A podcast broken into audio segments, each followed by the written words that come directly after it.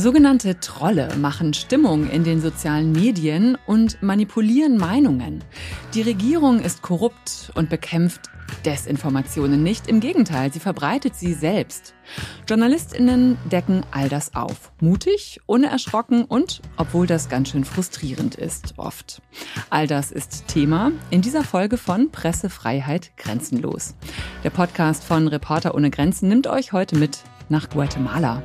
Und ich bin Nadine Kreuzhaler. Hallo. Einmal im Monat reden wir in diesem Podcast über Pressefreiheit. Wir stellen euch Menschen vor, für die dieses Grundrecht nicht selbstverständlich ist.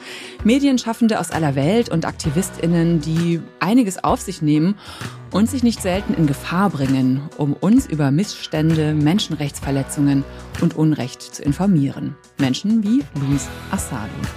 Er ist Journalist, Wissenschaftler, Medienunternehmer in Guatemala und er hat zu Trollfabriken, Desinformationskampagnen, Radikalisierung und auch Manipulation von Wahlen recherchiert und gearbeitet.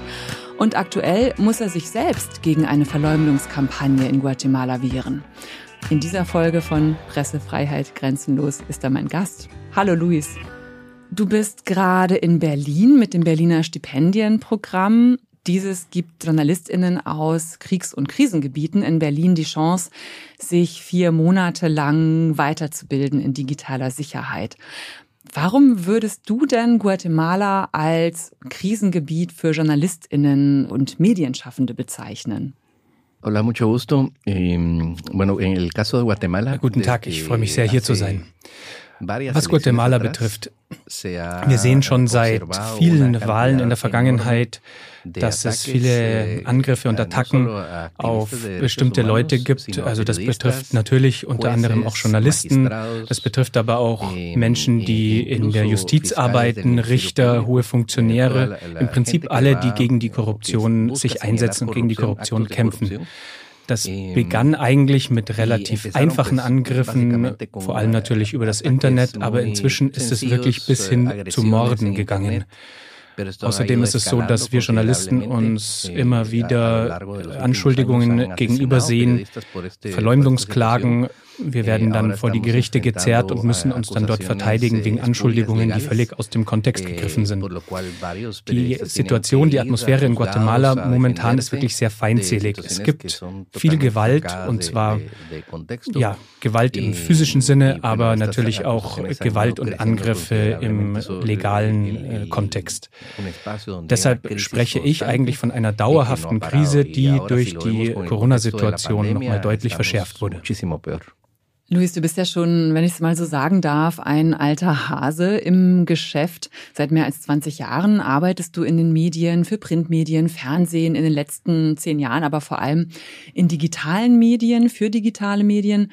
Du hast einen Blog und nutzt auch andere soziale Medien wie Twitter, um Recherchen äh, zu veröffentlichen. Du bist auch selber äh, Medienunternehmer, nenne ich es mal, hast Projekte gegründet, ähm, veröffentlichst als Wissenschaftler, bist auch Dozent an der Universität. Wie sieht denn deine Arbeit aktuell aus in Guatemala normalerweise? Wie sieht so ein Arbeitstag für dich aus zum Beispiel? Womit verbringe ich so meine Zeit? Ich konzentriere mich im Prinzip auf die Probleme, die ja, mir ins Auge fallen, die mich einfach interessieren. Und ich glaube, ich kann sagen, meine Hauptarbeit ist finanziell leider nicht rentabel. Für die Finanzierung habe ich mein Beratungsunternehmen. Eh, Was wir da vor allem machen, sind eben zum Beispiel Informationsanalysen. Wenn jetzt zum Beispiel schlecht eh, geredet wird über ein Restaurant oder über ein Unternehmen, dann kommen die zu uns und möchten die Gründe dafür dafür wissen, ich beginne dann eben mit der Recherche, woher kommen diese Informationen, wer hat sie geschrieben, wie kam es dazu. Eh, so finanziere ich dann meine Projekte, zum Beispiel mein Projekt Confirmado, also auf Deutsch bestätigt oder geprüft, was ich 2018 gegründet habe. In diesem Projekt untersuchen wir vor allem die Wahlen zum Beispiel oder andere große Events.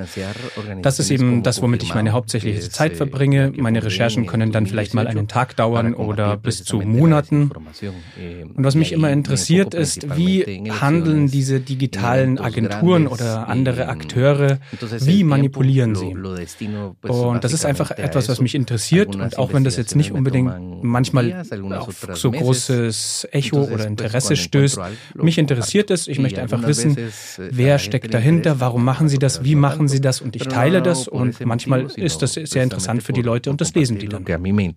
So wie ich das verstehe, kämpfst du an vorderster Front gegen Desinformationskampagnen. Unter anderem eben, du hast es gerade schon erwähnt, mit deiner Plattform Confirmado. Gegründet hast du das weit vor den Wahlen 2019 und du und dein Team macht auch Fact-Checking damals eben vor allem im Zusammenhang mit den Wahlen. Und seit der Pandemie schaut ihr auch auf ja, Desinformationen, die mit Corona zu tun haben. Was sind denn das für Falschinformationen, die ihr aufgedeckt habt oder immer noch aufdeckt? Hast du da vielleicht ein paar Beispiele für uns? Sí. El contexto de Guatemala en este sentido es, es bastante complejo y um den Kontext in Guatemala zu verstehen, muss ich das ein bisschen erklären, denn die Situation ist da etwas komplex. Eh, Was wir im Prinzip versuchen zu verstehen, ist, wie arbeiten, wie funktionieren diese Agenturen, wie manipulieren sie. Und sie haben da verschiedene Strategien und Taktiken. Die Situation in der Pandemie ist für sie eigentlich eine gute Spielwiese sozusagen, um auszuprobieren, wie man denn jetzt gewisse Sachen verbreiten kann. Es ist ja auch so, dass die die Bevölkerung bei uns schon einen gewissen Grad an Vertrauen hat. Also die tendieren dazu, vieles zu glauben. Auf der anderen Seite sind sie relativ konservativ. Man muss dazu sagen, dass die Rechte die von der Regierung, sie hat der Bevölkerung sozusagen so einen Komplott schon verkauft. Ja, das existiert schon, diese Erzählung von der Linken, die ihnen die Macht aus den Händen entreißen will. Wir haben das immer verfolgt, wie diese Agenturen, wie diese Akteure in den Wahlen 2012, 15, 19 19 und eben jetzt auch in der Pandemie agieren und wie sie manipulieren, wie sie dafür sorgen, dass die Leute gewisse Sachen glauben. Wir versuchen die Dynamiken zu beobachten. Zum Beispiel mit ganz einfachen Themen wie Maske tragen. Oder ein anderes gutes Beispiel zum Beispiel sind vielleicht die Impfgegner. Das war ein Konzept, die gab es eigentlich eingangs überhaupt nicht. Und heute gibt es viele Leute, die Fake News aus anderen Ländern einfach teilen und somit dieses ganze Thema des Impfgegners Gegnertums eigentlich befeuern. Eh, Was wir jetzt konkret machen, ist zuerst einmal versuchen wir zu verstehen, wie diese Leute arbeiten. Und als zweiten Schritt versuchen wir natürlich die Leute zu informieren darüber. Es ist leider so, dass die Bevölkerung oft für diese Informationen nicht sehr offen, nicht sehr aufnahmebereit ist. Aber wir glauben, dass es wirklich gut ist, einfach es mal zu erzählen und klarzustellen. Oft ist es uns leider nicht möglich, wirkliche Fact-Checks zu machen, sondern eher, was wir dann machen können, ist den Weg der Informationen zu verfolgen. Man muss auch einfach sagen, richtiges, solides, gründliches Fact-Checking ist einfach sehr teuer. Und deswegen glauben wir, es ist besser zu analysieren, zu sehen, wie sie arbeiten. Und das sind im Prinzip die drei Säulen, mit denen wir arbeiten. Also wir versuchen natürlich zu sehen, ist etwas richtig oder falsch. Dann versuchen wir genau zu analysieren und wir versuchen, die Bevölkerung zu informieren. Jetzt frage ich mich ja, du sagst, wie diese Leute arbeiten. Du hast gerade schon angesprochen, die Konservativen, die Rechten. Wer genau engagiert denn diese Agenturen? Wer genau verbreitet denn die Falschinformationen? Die Regierung, bestimmte Parteien, bestimmte Politiker? Wer sind da diese Leute? Hay varios, varios eh, actores detrás de esto. Wer sind diese Akteure? Das ist eigentlich auf spontane Weise vor vielen Jahren entstanden, diese ganze, ja, diese Entwicklung. Anfangs waren es ja hohe Beamte, Kandidaten für Wahlen oder eben Leute, die hinter diesen Leuten standen. Also ich rede jetzt über das Jahr 2007, 2008. Da fing es klein an und sehr schnell haben diese Leute gesehen, welche Macht eigentlich in dieser Einflussnahme über die Desinformation steckt. Und und das hat sich dann eigentlich wie eine Krankheit, wie eine ansteckende Krankheit hat sich das verbreitet, dass immer mehr Leute, immer mehr Menschen gemerkt haben, was man damit eh, bewirken kann. Das sind natürlich in erster Linie Menschen mit Geld, eh, also zum Beispiel ja, Drogenhändler, korrupte Politiker, korrupte Funktionäre, Mitglieder von Parteien. In einem Fall in einer Recherche hatte ich zum Beispiel mal ein Dokument in den Händen von einer solchen Agentur. Die haben 375.000 US-Dollar pro Monat für eine solche Kampagne gekriegt. Und das über drei Monate, so lange dauerte der Wahlkampf. Das heißt, jemand hatte das Interesse und war bereit dazu, eine Million Dollar für diese Dienstleistung zu zahlen. Und es ist ja im Prinzip einfach die Dienstleistung, eine Verleumdung zu betreiben gegen unliebsame Journalisten, gegen Gegenkandidaten oder sonstige Gegner oder Leute, die einem das Leben schwer machen. Also man sucht sich da ganz konkret eine unterstützende Dienstleistung, solange wie eben der Wahlkampf dauert bis zur Wahl oder sogar darüber hinaus. Die werden dann sozusagen in das Team integriert und arbeiten dann weiter teilweise für diese Leute. Aber man muss sagen, es sind nicht nur Regierende, es sind nicht nur Korrupte oder Drogenhändler, sondern es sind wirklich alle Arten von Leuten, die sich dieser Dienstleistungen bedienen. Jeder, der im Prinzip jemand anderem einen Schaden zufügen möchte oder auch einfach nur ein bestimmtes Thema auf die Agenda setzen möchte. Und wenn man es ganz kurz zusammenfassen möchte, es sind natürlich Leute mit viel Geld, es sind Leute, die spezielle Interessen zu verfolgen und zu verteidigen haben, beziehungsweise Leute, die einfach eine Narrative in den Köpfen festsetzen möchten. Und das können nur sehr wenige Leute sein. Das kann jetzt nicht der Besitzer des kleinen Ladens an der Ecke sein, der kann sich das überhaupt nicht leisten, sondern das sind eben, wie gesagt, Kandidaten für politische Ämter, äh, große Unternehmer, die mit der Rechten in Verbindung stehen, die Drogenhändler, die sozusagen ja mal hier und da eine Nebelkerze werfen möchten oder eben zum Beispiel auch korrupte Beamten, denen ein Ermittlungsverfahren bevorsteht und dann müssen sie sozusagen präventiv schon mal die Leute, die damit beschäftigt werden, diskreditieren. Ich kenne da ganz konkrete Namen, aber ich kann die natürlich nicht sagen, weil ich nicht genügend Beweise habe und wenn ich die jetzt sagen würde, ohne die Beweise in der Hand zu haben, dann hätte ich wieder mit einer Verleumdungsklage zu kämpfen. Korruption, das ist jetzt schon mehrfach als Stichwort gefallen und mir geht es jetzt gerade an dieser Stelle so, ich glaube, wir müssen noch mal gucken, wie laufen denn die Dinge überhaupt politisch und gesellschaftlich in Guatemala gerade? Guatemala ist ja ein Land, das 36 Jahre Bürgerkrieg hinter sich hatte, bevor dann 1996 endlich Frieden geschlossen werden konnte zwischen linken Guerillagruppen und der damaligen Regierung. Aber heute zählt Guatemala immer noch zu den äh, ja, gewaltreichsten Ländern der Welt. Die soziale und wirtschaftliche Ungleichheit ist groß. Rund die Hälfte der Bevölkerung lebt in Armut. Immer wieder machen sich ja auch ganze Karawanen auf Richtung Grenze zu Mexiko und ja, um in die USA zu gelangen. Es wird immer wieder auch vom Pakt der Korrupten gesprochen. Ich frage mich natürlich, wer hatte einen Pakt mit wem und ist denn der Präsident Jamatei, gegen den die Leute ja auch in den letzten Wochen, Monaten, im letzten Jahr auf die Straße gegangen sind, ist er äh, das Problem? Ist es mit ihm schlimmer geworden? No podríamos decir que es el, el peor o que mm, Ich denke, man kann nicht sagen, dass der Präsident der schlimmste Handelnde ist oder dass er der einzige Schuldige ist. Aber er ist natürlich ein elementarer Teil dieser ganzen Geschichte. Er eh, hatte 20 Jahre lang versucht, ins Präsidentenamt zu kommen. und jetzt ist er drin und er zeigt wirklich, dass er es nicht schafft, die grundlegendsten Probleme zu lösen, die jeder bessere Beamte besser zu lösen wüsste.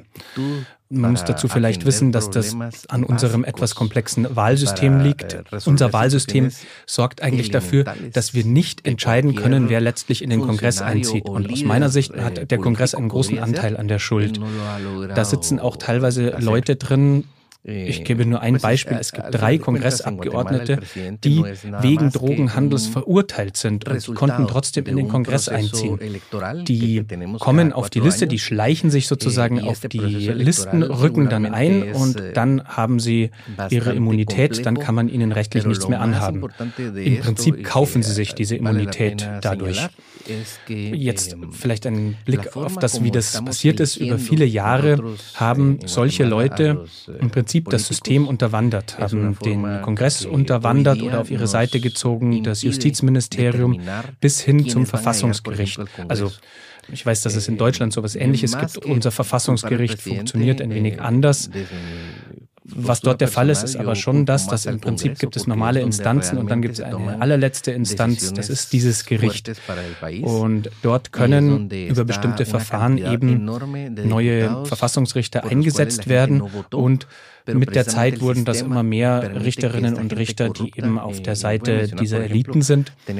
Natürlich treffen die ihre Entscheidungen, wie sie glauben, dass das richtig ist, aber in der Realität ist es so, dass sie sich schon sehr nah an den Kurs der Rechten annähern mit ihren Entscheidungen und somit denen natürlich in die Hände spielen. Also man kann sagen, die Situation ist doch schwieriger und umfassender als nur das Präsidentenamt betreffen. Aber es ist schon so, dass der Präsident die Macht hätte, viele Entscheidungen oder viele ja, Richtungen, die eingeschlagen wurden, zu korrigieren. Und das führt zu ja, ganz anderen Problemen oder andere Probleme spielen damit rein. Es ist zum Beispiel so, dass über 50 Prozent der Kinder in Guatemala mangelernährt sind und das in einem Land wie Guatemala, das so reich ist und das eigentlich uns sehr gut ernähren könnte. Das ist wirklich eine schlimme Situation, die man eigentlich nicht glauben kann. Und man fragt sich natürlich, wie kann das sein? Dass die Entscheidungsträger eh, immer von den Drogenhändlern und von den korrupten Eliten eh, ja, so beeinflusst werden. Es sind viele Fälle. Wir haben einen Minister, gegen den gibt es handfeste Beweise, dass er im Drogenhandel verwickelt war. Und es gibt einfach keine Konsequenzen. Denn die genießen ihre Immunität. Das Einzige, was uns bleibt, ist unsere Arbeit weiterzuführen. Wir warten auf die nächsten Wahlen, aber die Erfahrung zeigt, dass dann wieder dasselbe von vorne beginnt beginnen wird. Das heißt, im Moment sieht die Situation wirklich schwerwiegend aus. Wir sind im Dunkeln, wir sehen noch kein Licht am Ende des Tunnels. Die Situation für das ganze Land verschlechtert sich und die Gruppen radikalisieren sich zum Teil. Das heißt, der Grabenkampf, der ideologische Grabenkampf zwischen den verschiedenen Gruppen und Parteien spitzt sich zu.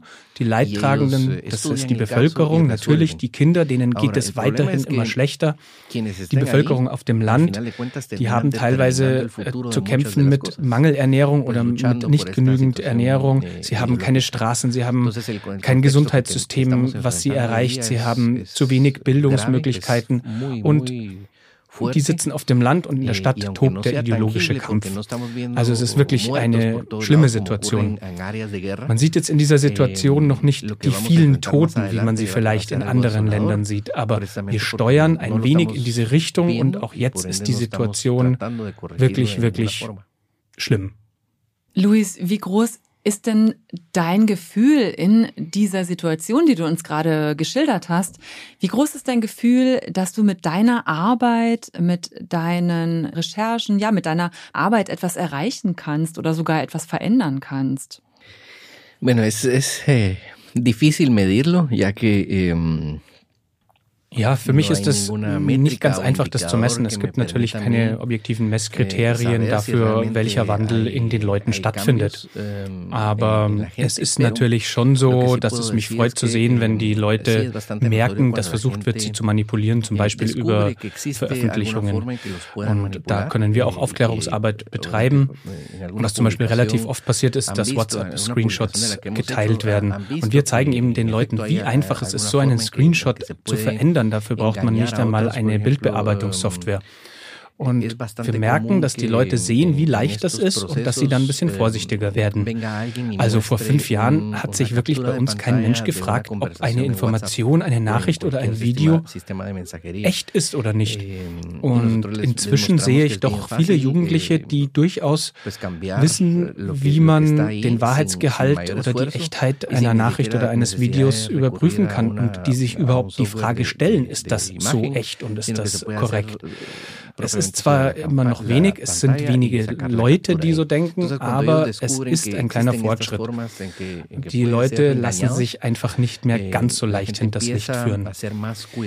Kann man deshalb von einem Erfolg sprechen? Das würde ich nicht tun. Ich würde sagen, es ist ein kleiner Schritt in die richtige Richtung, eine kleine Verbesserung. Das ist die Arbeit eben, die wir mit unserer Plattform Confirmado machen. Das ist eine E-Learning-Plattform. Wir stellen den interessierten Teilnehmenden Informationen zur Verfügung und wir leiten sie ein wenig an. Wir veröffentlichen nicht alle Informationen und alle Vorgehensweisen, denn das könnte man sonst auch sozusagen gegen uns verwenden, aber man kann sich bei uns einschreiben und im Prinzip Online-Kurse belegen. Wir schicken dann Informationen, Links, Anleitungen den Teilnehmenden zu. Und ja, das ist, denke ich, eine gute Arbeit. Im journalistischen Bereich haben wir viele junge Leute, viele Leute auch, die auf dem Land sind. Und mit denen trainieren wir zum Beispiel, wie man Informationen auf ihre Echtheit hin abklopfen kann.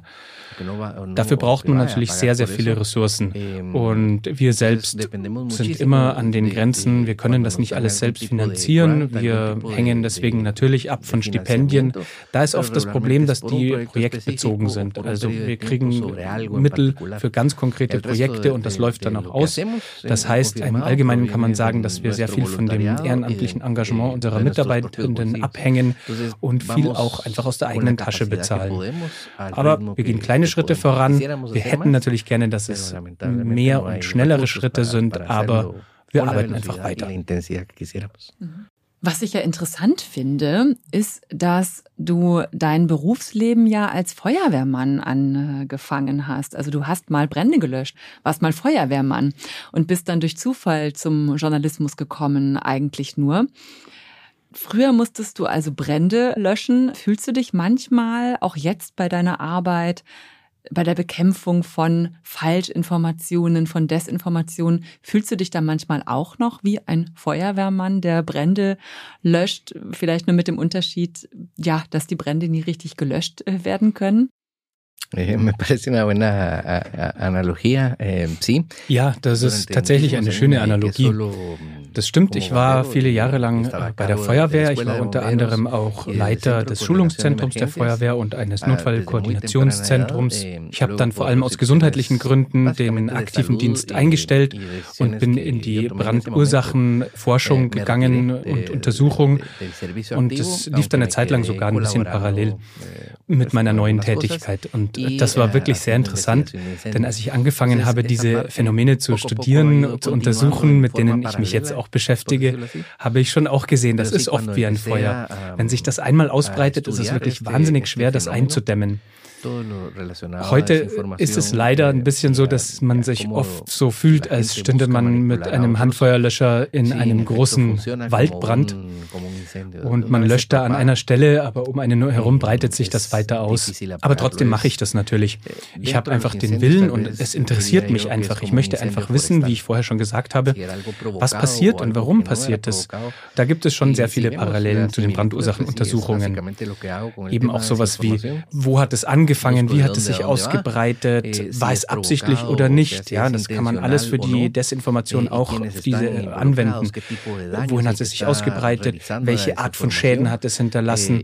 Wohin wird es sich weiter ausbreiten und wen wird es vielleicht als nächstes betreffen? Eh, die Arbeit als Feuerwehrmann ist gefährlich und genauso, denke ich mir, kann auch die jetzige Arbeit für dich manchmal vielleicht gefährlich werden. Zumindest gibt es da einige Risiken.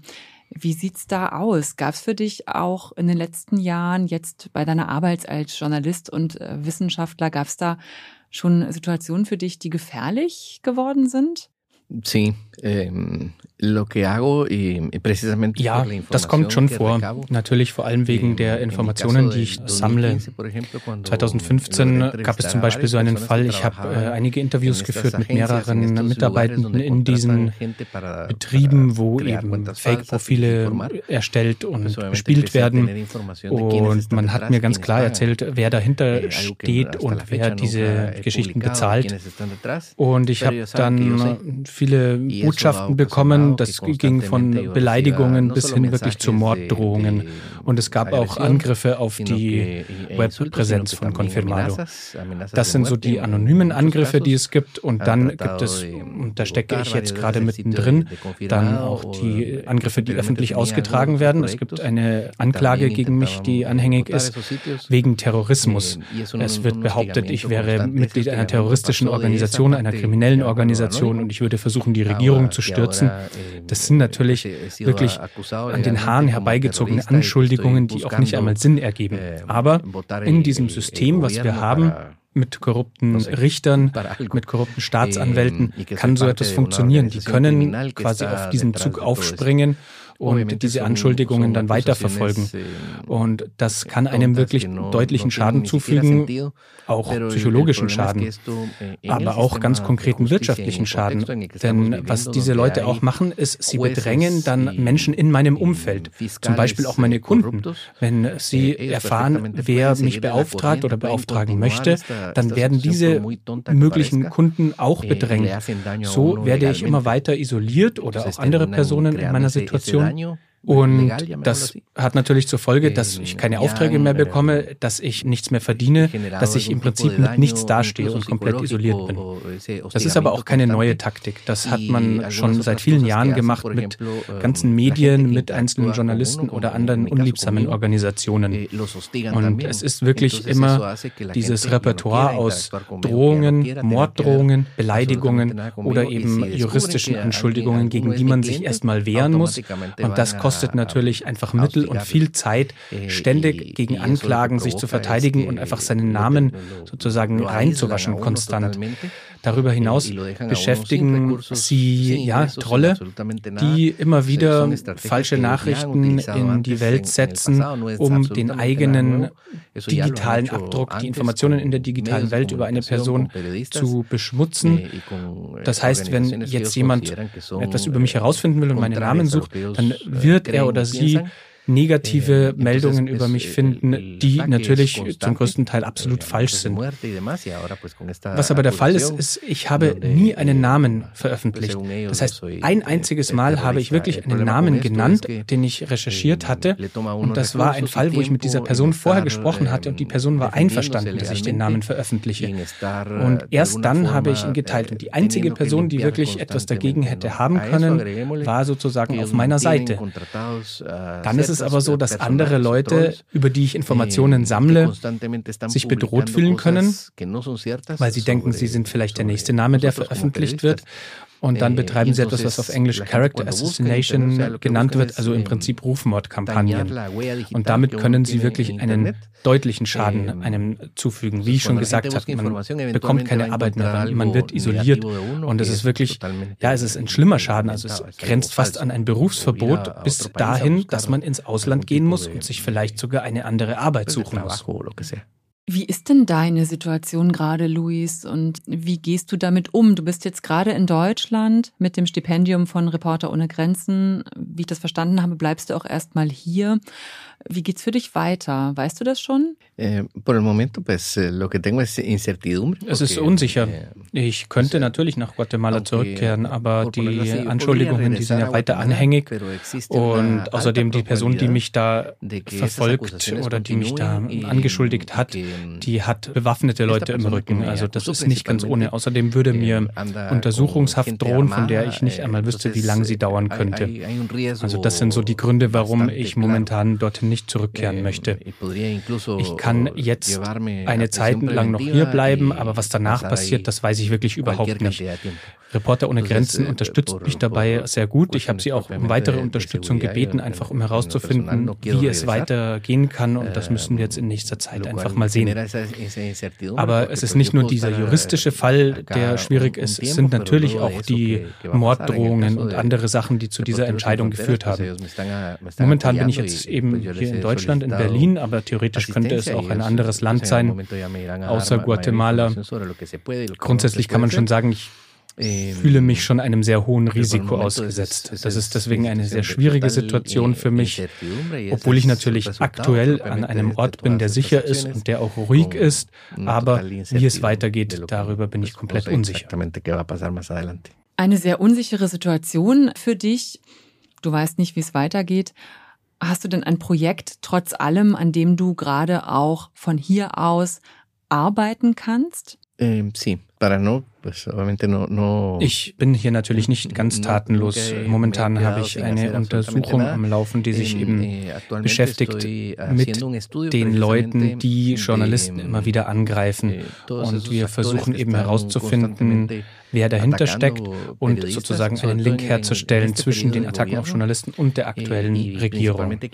Das ist mein aktuelles Projekt. Es gibt aber auch andere Projekte. Eines, was schon in der Pipeline ist, eh, ist die Untersuchung von Überwachungsaktivitäten von Aktivisten, von Journalisten, von Richtern auch oder anderen Personen des öffentlichen Lebens. Denn wir wissen, dass gewisse Kreise immer wieder ja, Technologie, die zu Spionage- und Überwachungszwecken genutzt werden kann, kauft oder auch ständig Lizenzen erneuert von einschlägigen Softwares, die dafür verwendet werden können. Des Weiteren möchte ich mich weiter mit dem Thema der Desinformation beschäftigen, sowohl auf weltweiter Ebene als auch in unseren Ländern Guatemala, Honduras und El Salvador. Das ist so das, was so ansteht. Und gleichzeitig möchte ich auch die Informationen, die ich aktuell von Reporter ohne Grenzen bekomme und was ich hier allgemein lerne, in einen Kurs gießen für Kollegen. Da bin ich schon in Kontakt mit einer Gruppe von 28 Journalistinnen, die eh, relativ wichtig sind. Und ich möchte ihnen zum Beispiel ganz konkret dabei helfen, ihre Telefone oder eh, ihre Arbeitslaptops eh, so zu konfigurieren, so aufzustellen, dass sie möglichst sicher sind und so, dass sie sozusagen sich ein ganzes Arbeitsequipment, ein Arbeitssystem zusammenstellen, was sicher ist. Daran arbeite ich momentan. Da sind wir auch schon gleich beim Thema des zweiten Teils dieser Folge von Pressefreiheit grenzenlos, dem Podcast von Reporter ohne Grenzen. Da geht es nämlich noch mal mehr um digitale Sicherheit und wie lässt sich eigentlich etwas dafür machen für die digitale Sicherheit und auch gegen Desinformationskampagnen in einem Staat, der eigentlich gar nicht richtig daran interessiert ist. Wir reden auch nochmal über Trollfabriken, zu denen Luis Asado geforscht hat und recherchiert hat. Und auch darüber, welche Rolle und Verantwortung eigentlich Konzerne haben, wie Facebook, Google und Twitter. Im zweiten Teil der Folge von Pressefreiheit grenzenlos rede ich darüber mit Luis Asado und mit Lisa Dittmar. Sie ist Referentin für Internetfreiheit bei Reporter ohne Grenzen. Danke erstmal, Luis, dass du deine Geschichte, deine Situation und auch deine Lage mit uns geteilt hast hier im ersten Teil. Luis, du hast vorhin schon erzählt von den gezielten Desinformationskampagnen und Strategien, von gezielter Manipulation. Du kämpfst äh, jeden Tag an dagegen. Wie funktioniert das denn eigentlich? Du hast ja viel recherchiert zu den Trollfabriken in äh, Guatemala, wie die arbeiten, wie das funktioniert. Wie funktioniert das in Guatemala? Son básicamente eh, agencias das sind im Prinzip ja, Agenturen, normalerweise Unternehmen oder auch Gruppen von Personen, die dafür bezahlt werden, dass sie eine Organisation aufbauen, zusammenstellen, Teams zusammenstellen, die dafür eh, zuständig sind, gefälschte Accounts oder gefälschte Webseiten zu erstellen und zu bearbeiten, Webseiten, die sich als seriöse Medien ausgeben zum Beispiel. Die können unter Umständen auch wahre Informationen veröffentlichen, die aber immer zu einem Zweck dient, die Leute auf irgendeine Art hinters Licht zu führen. Was sie außerdem machen, ist ein ganzes Ökosystem zu erschaffen. Sie arbeiten auf Twitter, auf Facebook, Instagram, auf anderen Plattformen, um sozusagen diese Informationen dann weiter verbreiten zu können und damit Leute auch sagen können, hier, das ist meine Referenz, da habe ich das gelesen, das muss also wahr sein und das dann weiter verbreiten. Und früher war es so, wenn jemand ein bestimmtes Interesse hatte, eine Falschinformation weiter zu verbreiten und das getan hat selber auf einer Social-Media-Plattform, dann wurde sehr oft das Konto gesperrt wegen Verbreitung von Falschinformationen. Und sie haben da eigentlich einen sehr leichten Trick gefunden, diese Regeln zu umgehen, indem sie sagen, eh, hier, ich habe doch nur diese Information geteilt, von der ich glaubte, sie sei richtig. Und so können sie eigentlich ganz gut ah, arbeiten. Sie haben ein eigenes Ökosystem, wie eh, gesagt, das sie selbst erschaffen, wofür sie bezahlt werden. Und das funktioniert immer mit eh, einer konkreten Agenda. Also man hat einen Plan, zum Beispiel jemanden Schaden zuzufügen, jemanden anzugreifen, jemand anderen zu verteidigen, das kann auch sein, oder man möchte ein bestimmtes Thema ins Gespräch bringen oder einfach nur, um Leute konstant zu diskreditieren. Jetzt bringen ja viele Leute, ich muss zugeben, auch ich, Trollfabriken vor allem zum ersten Mal mit den Wahlen 2016, mit den Präsidentschaftswahlen in den USA in Verbindung. Da sollen eben Trollfabriken in Russland die sozialen Medien und damit eben auch die Wahlen beeinflusst haben die Wahlen, wo Donald Trump eben als äh, Sieger hervorging. Aber äh, dich ärgert, glaube ich, sowas immer sehr, wenn Leute Trollfabriken zuerst damit in Verbindung bringen, weil die gibt's ja schon viel länger. Du forschst daran ja schon seit 2008. Äh, Wie sehr ärgert dich das? Bastante. Das stört mich schon sehr. Zunächst einmal, weil die Online-Plattformen ja Mittel und Werkzeuge zur Verfügung stellen, diesen Wissenschaftlern, die eigentlich eine große Erfahrung haben, um eben hier Forschung zu betreiben. Die konzentrieren sich aber leider oft auf Länder wie die Vereinigten Staaten, China oder europäische Länder, wo es dieses Phänomen natürlich gibt. Aber sie vergessen dabei, dass wir eigentlich schon Jahre vorher dazu auch publiziert haben. Ich zum Beispiel habe, wie gesagt, schon seit 2008 angefangen, darüber zu sprechen. Und ich kenne Leute in Amerika, die 2005 angefangen haben, darüber zu sprechen. Wahrscheinlich, vielleicht liegt es ein bisschen daran, dass wir da nicht so laut darüber gesprochen haben, dass es nicht so stark war und dass wir auch nicht auf dieser akademischen Ebene gesprochen haben. Aber ich fühle schon, dass man uns da ein bisschen übergangen hat und immer noch übergeht. Denn man macht ja die Leute glauben, dass eigentlich das Phänomen der Falschinformationen 2016 überhaupt erst entstanden sei. Und das ärgert mich besonders, weil es genau diese Leute sind, die gegen Fehlinformationen eigentlich kämpfen und letztlich den Leuten wieder etwas Falsches eh, erzählen. Und das sage ich denen auch so. Und viele von denen sind ja auch meine Freunde. Wir sind da im Austausch. Ich sage ihnen, das stimmt so nicht, aber ganz kann ich es nicht verstehen, warum es weiterhin so gemacht wird. Und ich bin da, ich glaube, das richtige Wort ist ein bisschen frustriert. Lisa Dittmar ist Referentin für Internetfreiheit bei Reporter ohne Grenzen. Lisa, wenn du das hörst, dieses Problem Trollfabriken, Desinformationskampagnen, wie sehr ist das Thema auch in deiner Arbeit? Das ist ein großes Thema in meiner Arbeit. Louis Geschichte verdeutlicht ja ganz anschaulich, warum das auch eine Bedrohung für Medienschaffende darstellt.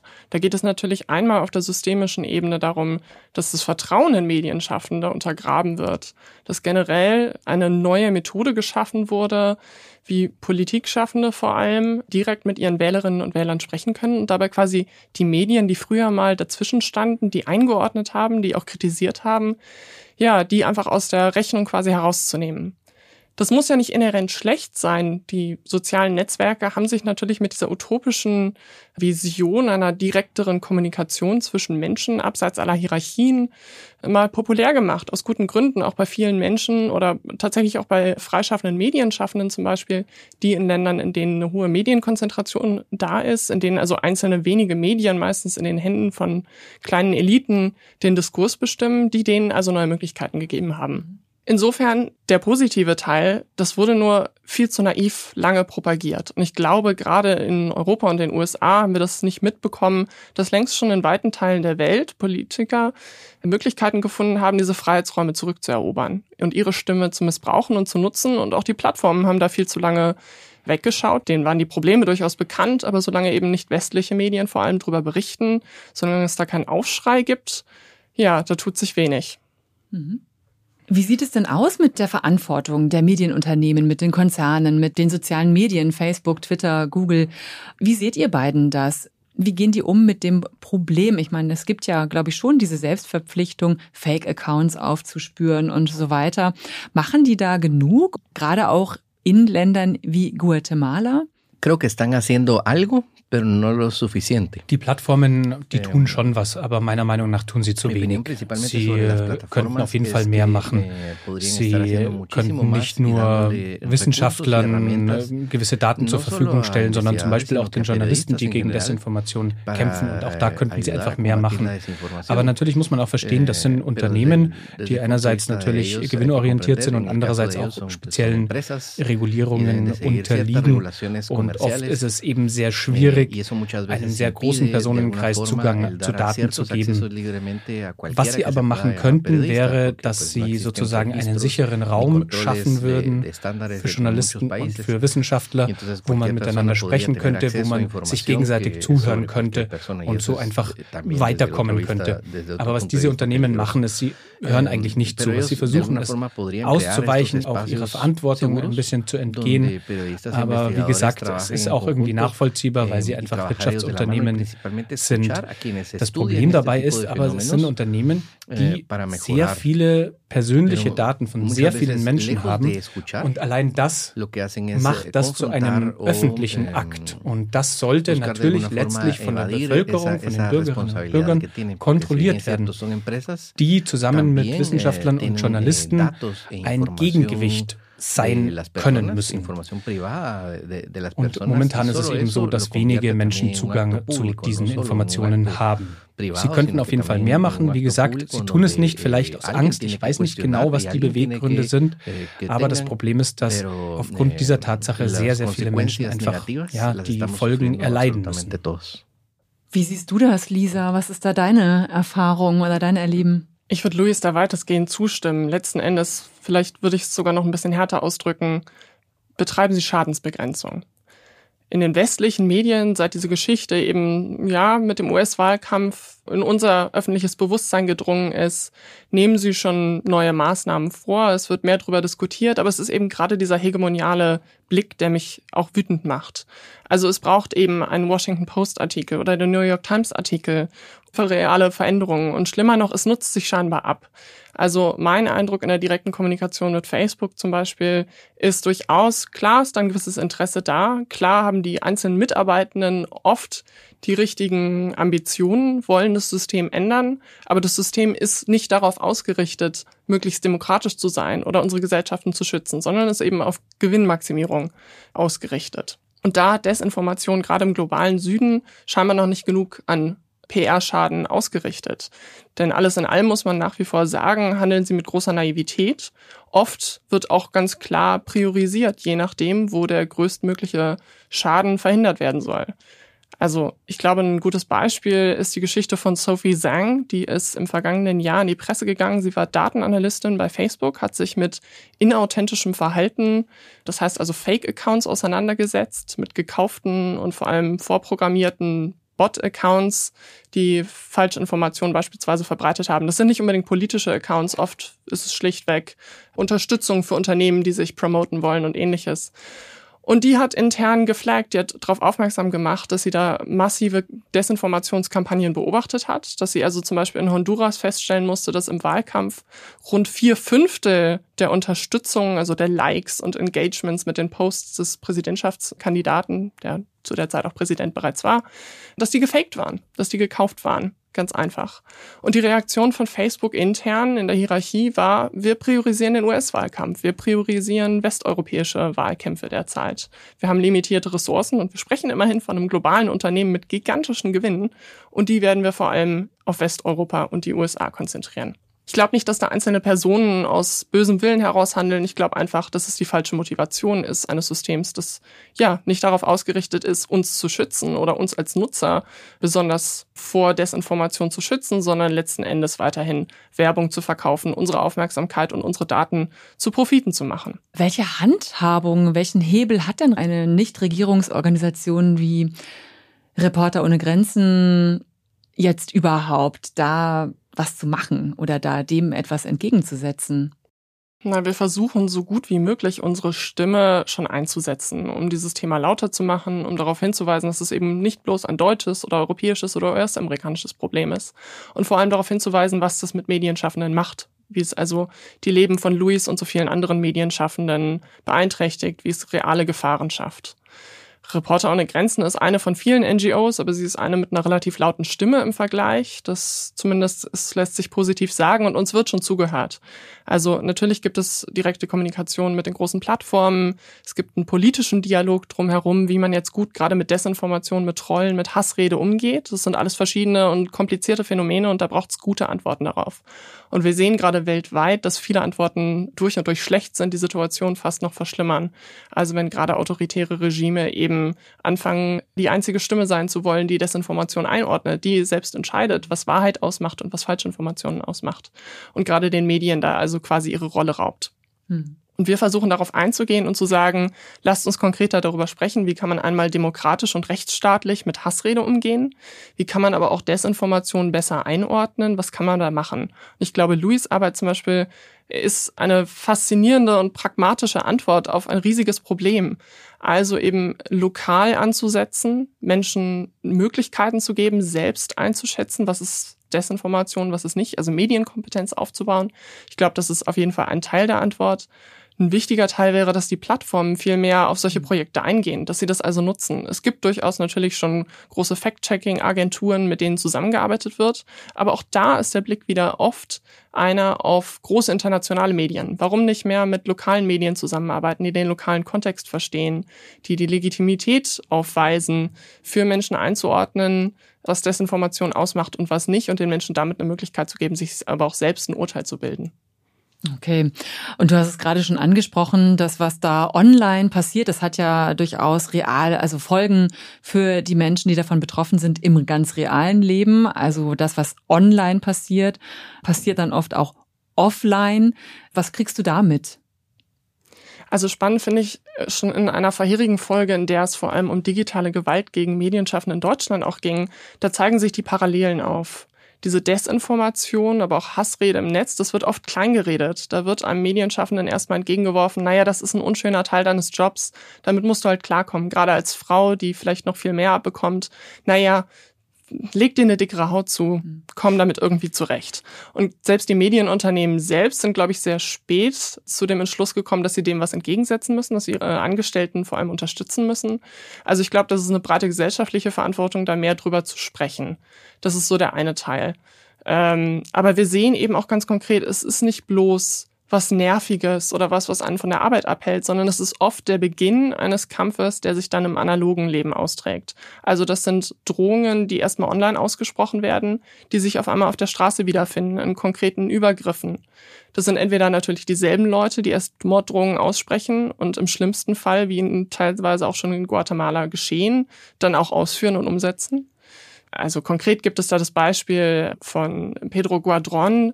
Das war ein Lokaljournalist in Guatemala, der in diesem Juli erschossen wurde. Der hatte Morddrohungen im Netz zuerst erhalten und auch der Polizei gemeldet. Darauf wurde aber scheinbar, so viel wissen wir für den Moment, nicht eingegangen. Und das sehen wir weltweit. Also es beginnt mit scheinbar kleinen Kommentaren. Es beginnt mit dem schwer zu fassenden Hass im Netz oder mit Verleumdungsaktionen, aber es endet in realer Gewalt auf der Straße. Teils von den Autoren selbst, teils aber auch angestachelte Massen, die zunehmend polarisiert werden, die eben in dieser verkürzten Form der Online-Kommunikation sich aufstacheln lassen und dann tatsächlich auch gewaltbereit werden im realen Leben. Vielen Dank, Lisa.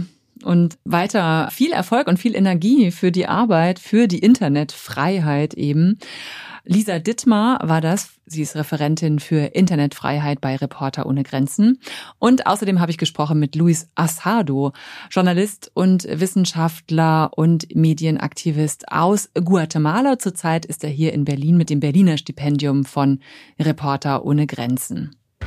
Wir haben über Trollfabriken gesprochen, über Desinformationskampagnen, über den Sumpf aus Korruption, in Guatemala und über die allgemein schlechten Bedingungen, die das eben schafft für die Pressefreiheit da.